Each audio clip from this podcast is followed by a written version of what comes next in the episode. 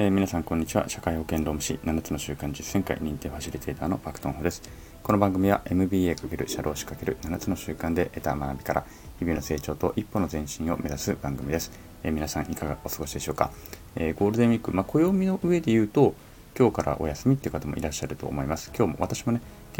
今日からですね。あの今日からの5連休が、まあ、ゴールデンウィークっていう形になります。ね一日終わるの早いですね。もうあっという間に終わっちゃった。あと4日しか残ってないんですよ。残念。ね。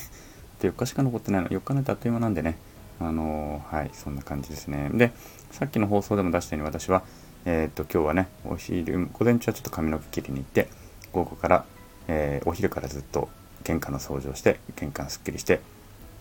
で、ちょっと、あの、食事して少しゆっくりして、今、あの、いろいろ溜まっているですね、ブグあのブクログとかね、に、あの読んだ本を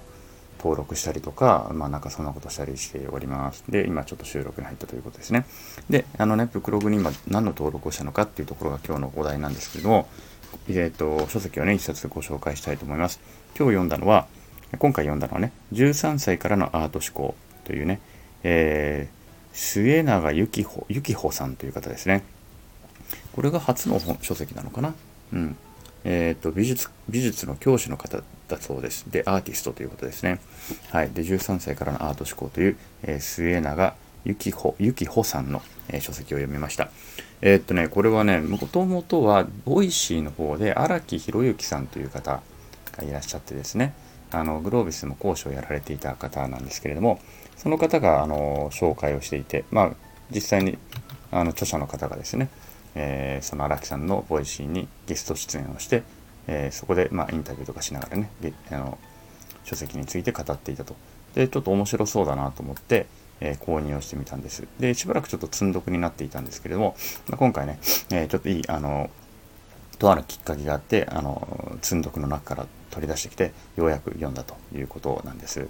でですねこれねあの、面白いです。面白いので、ぜひ、ぜひ読んでいただきたいなと思います。で、どういうふうに説明するかというと、私ちょっとまだ説明ができない。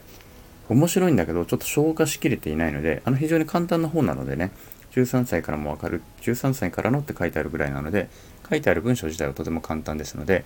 えっと、読みやすいんですけれども、ただ、ちょっとまだ、ね、内容を消化しきれていないので、ここでこういう本ですよとは、ちょっと言い切れないんですよ。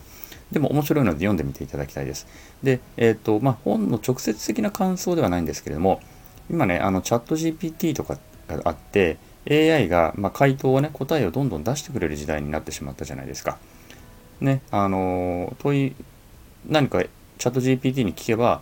まあ、簡単な紹介文とかね、宣伝の文章とか、なんなら小説ぐらいも書いてくれちゃったりなんてことになっちゃってるわけですよね。そうすると、これからはその回答をもう AI が出してくれる時代になったということは、自らこの問いを立てて、問いを立てて自分なりの答えを導き出す能力っていうのが今後は絶対重要になってくると思うんですよ。問いを立てる能力ね。うん。この問いをしっかりとしたね、あの、問いを立てられるかどうかっていうのがこれからの、まあ、出してくる。当然、アウトプットが変わるわけですから、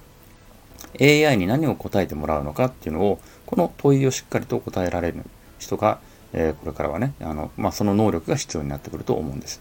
でただ、その問いすらも、もしかすると AI が作ってくれるようになってしまうかもしれないと。ね。AI が答えを出してくれるということは、AI に何を、どんな答えを出してもらうのかという、この問いの立て方がすごく重要になるだけれども、下手をすると、その問いすらも AI が作ってくれるくれるようになっちゃうかもしれないみたいなことがあるわけですよね。そうすると、自分自身が何を見て何を感じて何を考えてっていうこの本当に自分ならではの問いと答えを出していく能力というのがとても今後は求められてくると思うんですね。それがこのアート思考というものなのかなというふうにちょっと思っているところであります。ね、AI が答えを出してくれちゃう。で、えー、問いをだからじいい問いというものをね、問いを立てるという能力が必要になる。でももしかしたらその問いすらもある程度は AI が作ってくれちゃうかもしれない。こんな問いがいいですよなんてのを出してくれちゃうかもしれない。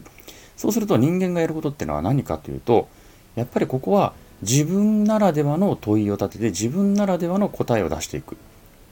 ね、これが今後のビジネスにおいてとかもねあの必要になってくるのではないのかなと。これが生きる力になってくるんではないのかなというふうに思います。でこれができないともしかすると本当にこの社会の中で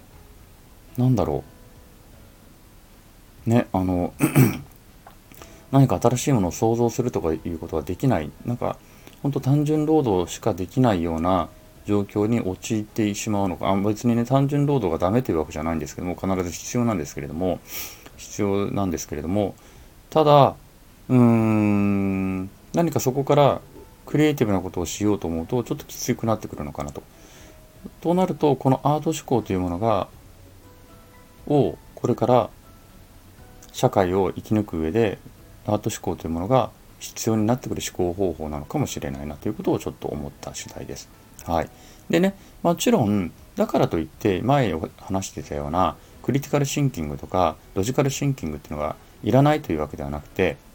それがあった上で